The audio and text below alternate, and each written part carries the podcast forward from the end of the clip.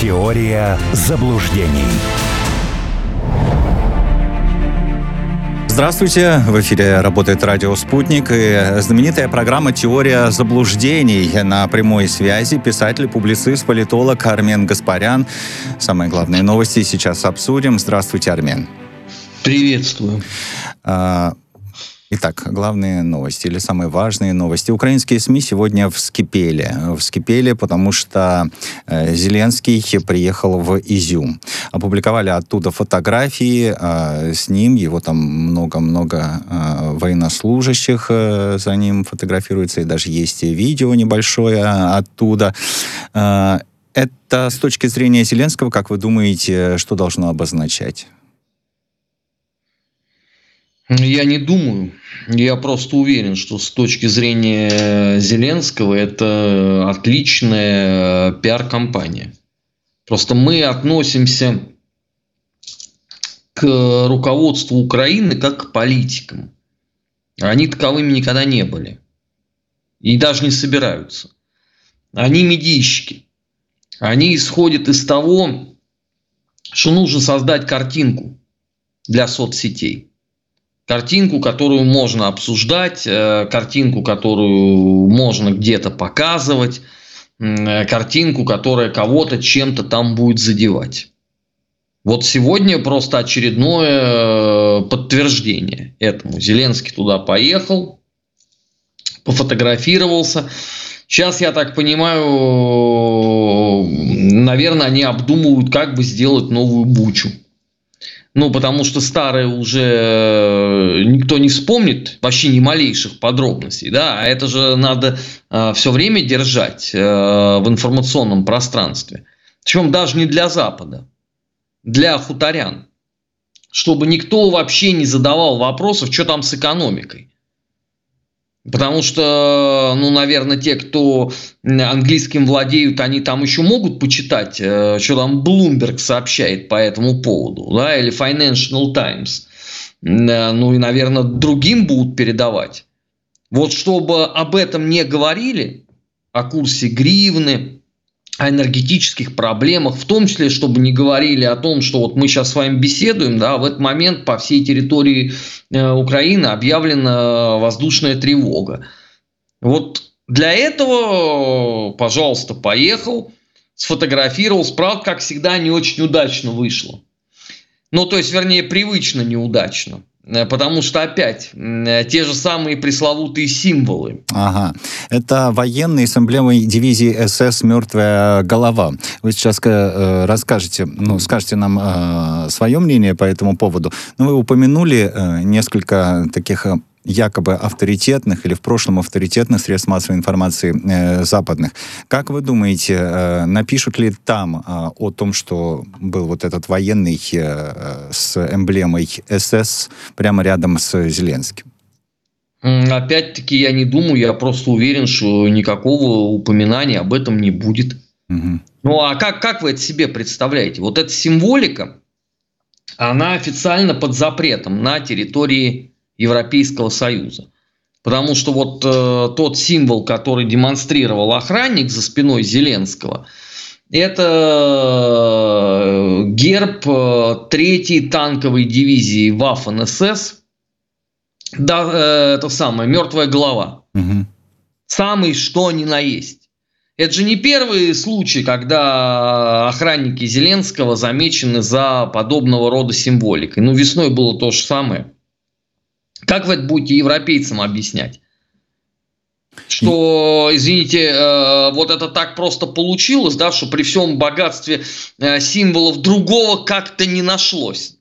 Поэтому гораздо проще об этом вообще не говорить. Я полагаю, что будет так. Фотографию эту удалят, э, отретушируют и зальют по новой.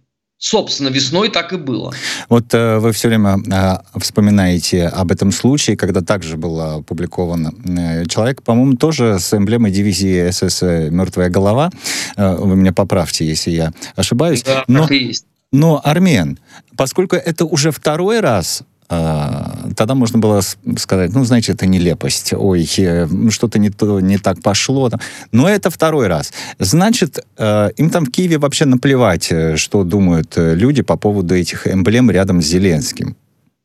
Да никто не знает там ничего. Но у меня был многократный опыт общения с гражданами Украины. Им говоришь, вы вообще понимаете, что такое Украина по надусе? Да, это наш национальный девиз. Я говорю, а вас не смущает, что это вот сколок с э, Deutschland Überallis? Угу. Они говорят, ну и что, у немцев это в гимне сейчас поется. Я говорю, ну хорошо, прекрасно. А символ Азова, волчий крюк, э, он же символ э, второй дивизии Waffen-СС, э, кстати, первый по числу полученных железных крестов за Вторую мировую войну, Дас Райх. Они вам скажут, ну подождите, у Дас Райха только волчий крюк, а у нас там еще вот слово Азов написано. То есть это не очень похоже.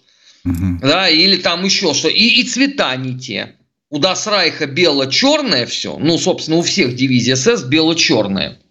А у нас это все, значит, вот э, жовто-блакитных тонах и так далее. Армен, а, а как вы как вы для себя объясняете вот такие ответы? То есть, может быть, люди просто не хотят, вот просто не хотят э, принимать э, правду, потому что все время говорят, ну и что, а у нас ведь, ну это ведь э, желание просто избежать правды, ну и больше ничего. Да это не желание избежать правды, а это то, чему их научили. Понимаете, э, по символике э, войск СС вообще – Работ, конечно, очень много написано. Угу. Их куча. Но вы что, полагаете, что хуторянин какой-то будет это читать?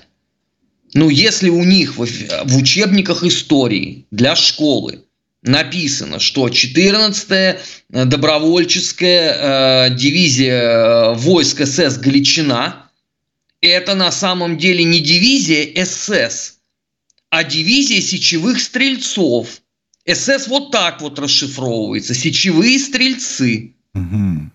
Это у них в учебниках истории указывается. А что вы полагаете, что вот э, школьник да, пойдет в библиотеку, возьмет там какой-нибудь фолиант и будет читать? Ну, может, да один нет, и пойдет, а все, конечно, не пойдут. Да, тогда. Да никто не пойдет.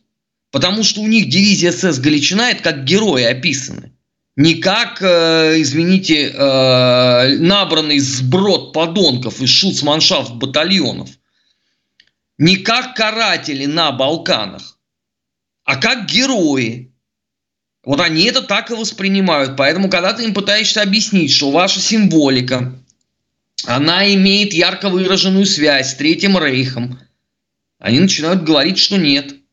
В учебниках истории по этому поводу ничего не сказано. Э, у них э, Зеленский э, что говорит? Хотя, понимаете, даже вот эта пресловутая «Червона калина» песня, да, вокруг которой они там танцы с бубнами устраивают, и даже группу Pink Floyd еще в это втравили, это не что иное, как местный Хорст Вессель, чтобы все понимали. Это вот ровно то же самое, такой же гимн, тому же самому.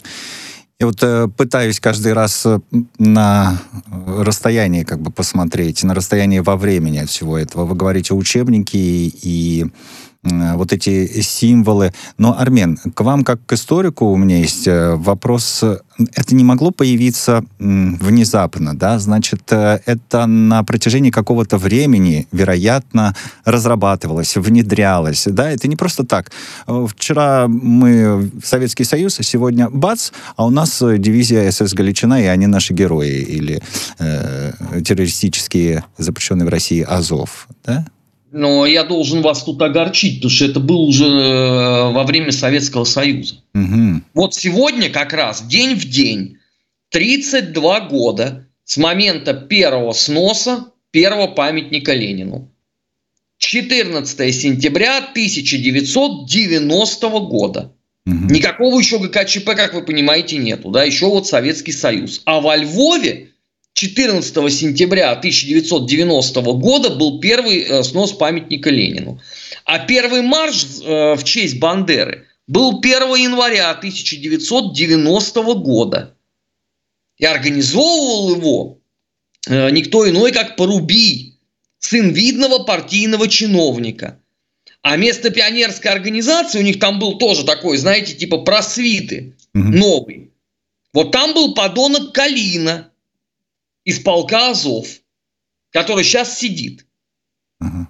Поэтому это все вот с того момента идет. Когда некоторые депутаты Государственной Думы говорят о том, что мы сейчас видим возрождение неонацизма, они расписываются в своей полной некомпетентности.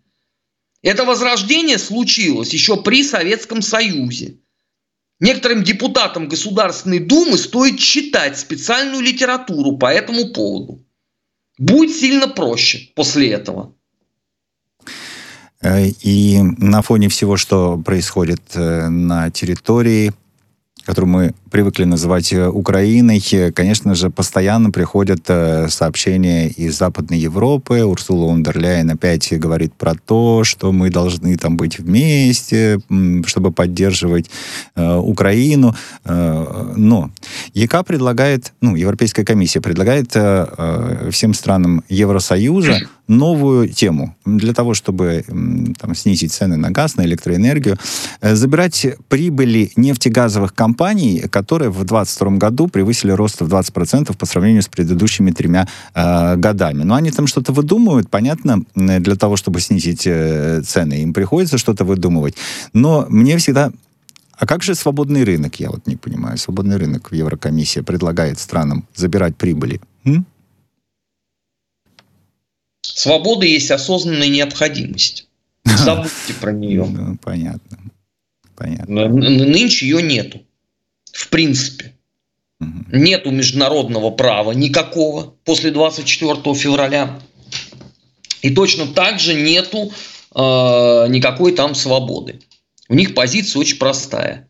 Пока еще не наступил коллапс, надо людям хоть чего-то пообещать хоть какую-то там, я не знаю, луч надежды дать. Я просто напоминаю, что госпожа фон дер Ляйн сегодня сделала заявление после э, вчерашних слов еврокомиссара Симпсона о том, что даже если вот завтра все закончится, СВО на Украине, цены не вернутся назад. Все, смиритесь, это надолго. Конечно, это все вызывает яростное уныние. Конечно, э, избиратель, электорат, выражаясь модным словом, будет задавать вопросы, почему так. Вот ему и предлагается. Давайте забудем про некоторые рыночные механизмы. И это, конечно, особенно пикантно звучит из уст демократов. Ну ладно бы там бы сидел бы какой-нибудь рота фронт, да, леваки такие вот самые, что ни на есть, и говорили, вот мы там за плановую экономику. Но эти все время костерили, значит, плановую экономику, это все, значит, тоталитаризм, совок, пережиток и так далее. А теперь я вижу, что они, по сути дела, предлагают, а давайте вот государство, да, или там Европейский Союз, мы будем устанавливать цены. А рынок, извините, каким образом должен на это на все реагировать, а прибыль. Ну, бизнесмены должны что-то иметь с этого, да, иначе они этим заниматься не будут. Потому что э, по итогам всех вот этих вот цен, установившихся, э, огромное количество предприятий, включая крупнейшие, просто будут нерентабельны. Ну, конечно, слова фон дер Ляйн годятся, наверное, в виде салата к лозунгам и призывам. Но практической точки зрения они не имеют. И это все понимают. Это же не только проблема Европы. Ну, а вон Байден, который решил, что он остановит цены на энергоносители. И вернул запасы нефти на уровень 1984 года. Нет, богатая страна могут себе позволить. Но мы же можем задаться вопросом, а и результат какой? Ноль. Zero получилось. Поэтому ну, про Соединенные, да, про Соединенные Штаты Америки будет интересно поговорить э, с вами э, чуть-чуть попозже. Здесь мы, если э, вернемся к событиям, э, которые происходят в Европейском Союзе на фоне вот этого экономического кризиса. Сейчас многие говорят, вы знаете, поляки остались без запасов угля на зиму. 40% якобы поляков осталось без запасов угля. Я не очень понимаю, как они это посчитали, потому что, ну, Польша такая страна, там большинство людей живет в многоквартирных домах, по меньшей мере половина. Хорошо. В Германии производители пива объявили о росте цен из-за инфляции. И такие сообщения поступают э, не только из Германии, там во Франции перестали э, подсвечивать свои великолепные достопримечательности. Насколько нас это здесь должно волновать. А то мы так много внимания уделяем, как там в Европе дела. Да, может, наплевать, как там в Европе дела. Ну, с одной стороны, да, глубоко. И это давно надо сделать. А, вот, они в конце концов сами все это наработали. Это их заслуги. Вот если мы про Польшу говорим, это, это прямая заслуга э, пана Моровецкого, и это прямая заслуга паны Дуды. Вот они могут... А, еще, извините, еще Качинский. Угу. Качинский. Не тот, который, которого 58 раз эксгумировали, а брат. А то многие путают. Нет, это как раз живой. Вот это, это трио может выходить и кланяться. И мы не имеем против, пожалуйста, пускай они там сами объясняются с э, э Панове, почему э, все так э, припоганейшим образом получилось. Мы их предупреждали. А вот что касается наших вот этих горестей, Евгений, я вам просто напоминаю, что великий писатель земли русский, э, русской Федор Михайлович Достоевский однажды в приступе, видимо, вот, вот ровно тех же самых чувств, о которых мы с вами говорим, написал, что у великого русского народа должна быть мессианская идея нести счастье Европе, поскольку эти тупоголовые сами не могут определиться, что такое счастье для них, да, то для этой цели как раз и годится э, русский народ. Вот эта мысль, она вечная сменялись поколения людей, э, менялась страна в границах, в названиях, э, в политическом строе. Но вот это подспудно, что мы должны нести э, понятие счастья этим дуракам набитым, включая самых отпетых, самых размузных русофобов, это ровным счетом никуда не делось. И как бы вот я не выходил в разные эфиры, не говорил, что мне абсолютно наплевать на бронзы многопудие, ну в смысле на запасы угля в Польше, все равно в глубине души внутренний голос говорит, товарищ, ты не забыл завет Федора Михайловича Достоевского? Соберись, это ты неправильно поступаешь. Это у нас у всех. А, понимаете, это даже доходит до смешного. Потому что в момент, когда вот самые такие яростные приступы случаются в Чехии или да, а, в Болгарии или а, в Польше, в Прибалтике, вот тут же вот этот внутренний голос не просто начинает говорить, да, а он ворало орет просто. От того, что надо вот о них обязательно позаботиться. При этом, если вы попробуете вступить с внутренним голосом в полемику, а почему этим должны заниматься мы в, в нынешних условиях, при нынешней политической составляющей и так далее, и так далее, э, вы все равно придете к выводу, ну, Федор Михайлович же гений. Гений. Гений не мог ошибиться. И по кругу пони будут э, дальше бегать. Это подождите, это они еще не замерзли. Это пока еще идет констатация факта, что по нове могут, э, может схреновить зимой. Вот при первых холодах я вас уверяю, у нас раздастся хорошо подготовленный, э, собранный хор голосов, которые начнут орать, что слушайте, ну это же, ну ладно эти подонки, там Моровецкие, Дуды, Качинские, но ведь поляки, это ж три танкиста, грузины, собака, это ж фильм «Ва-банк», это ж сериал «Ставка больше, чем жизнь», давайте им поможем. То есть мы, вот это все обязательно прозвучит. У нас все время так. Ну, я, я перестал этому удивляться, когда э, чехи снесли памятник Ивану Сергеевичу Коневу, да, uh-huh. э, я сказал, слушайте, а может быть, мы как-то можем экономически на это на все повлиять, так сказать, ну, в чувство привести взорвавшихся негодяев. На что мне было сказано, ну подождите, ну мы должны как-то словом их вразумлять, потому что мы же должны нести им понятие счастья. И на мой вопрос, слушайте, вы посмотрите, друзья, все, пожалуйста, на герб Москвы. Вот у нас на прошлой неделе да, был День города. На московском гербе располагается Георгий Победоносец, побеждающий змея. Он что, извините, змея побеждал скидками на газ? Торгово-экономическими преференциями? Ласковым словом? Да нет же! Он змея побеждал мечом и копьем, потому что змеюка ласковых слов не вразумеет. Хорошая ассоциация. Ну вот э, один голос из того хора, э, который нам предстоит э, услышать, э, уже прозвучал, потому что Лукашенко говорит, что Белоруссия, чуть не сказал Болгария, Белоруссия готова помочь э, странам Евросоюза, в частности Польше, дровами. Вот. И даже сам там пытался нет, разрубил ну, я думаю, дрова, да. Евгений, я думаю, что это, во-первых, в определенном смысле слова троллинг со стороны Троллинг, ну троллинг. Да, он мастер 100%. на подобного рода э, тонкие, так сказать, медийные сюжеты. А во-вторых, а, извините, а поляки просили белорусов о помощи? Так может еще попросят, может быть, э, вот, вот, знаю, вот давайте, когда попросят, ага. и когда будут встречные, так скажем, пожелания, вот тогда можно будет к этому э, разговору вернуться. А пока, извините, поляки обкладывают Беларусь дополнительными санкциями, являются прибежищем самых отъявленных змагаров, тех, которые не поместились на территории Литвы, и ведут себя соответствующим образом. Да. Вот если они так, то что мы их должны жалеть?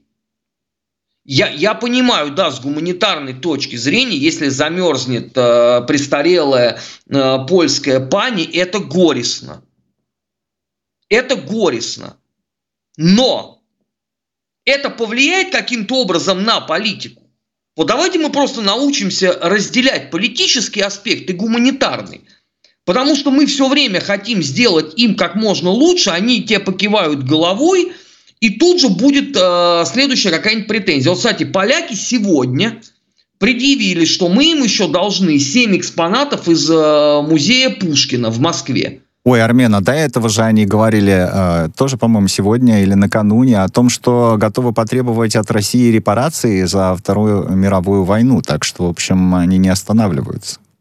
Ну, э, поэтому я и предлагаю э, однажды э, вытащить какого-нибудь хорошо подготовленного человека. Это могу быть даже я, это не очень сложно, как автор книги «Ложь Посполита». Угу. Он озвучит условия заключенных договоров, конкретно в данном случае с Польшей, э, конца 40-х, начала 50-х годов. И после этого с чувством выполненного долга отправит Варшаву к эфиопским женщинам раз и навсегда. И на это все закончится. Мы просто э, все время тактично молчим. Вместо того, чтобы один раз отхлестать посла Польши документами по наглой рыжей роже – Слава богу, эти все документы существуют. Я даже, если кому-то интересно, могу адресок подсказать, где это все стоит поискать. То там даже искать не надо. Там все аккуратнейшим образом каталогизировано. А будет интересно, кстати, и об этом э, тоже поговорить. Благодарю вас, Армен. Сейчас мы прервемся на выпуск новостей в эфире «Радио Спутник». Через три с половиной минуты продолжим разговор.